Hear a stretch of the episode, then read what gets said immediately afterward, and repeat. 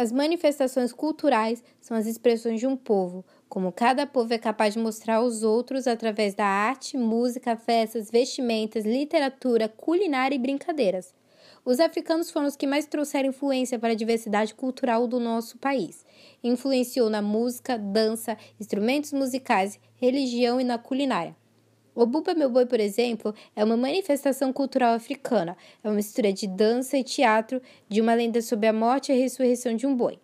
Agora, os outros integrantes do grupo vão estar falando sobre a dança, música e a culinária africana. Entre os pratos de origem africana que são bastante apreciados na culinária brasileira estão o acarajé, angu, feijoada, o vatapá e muitos outros pratos.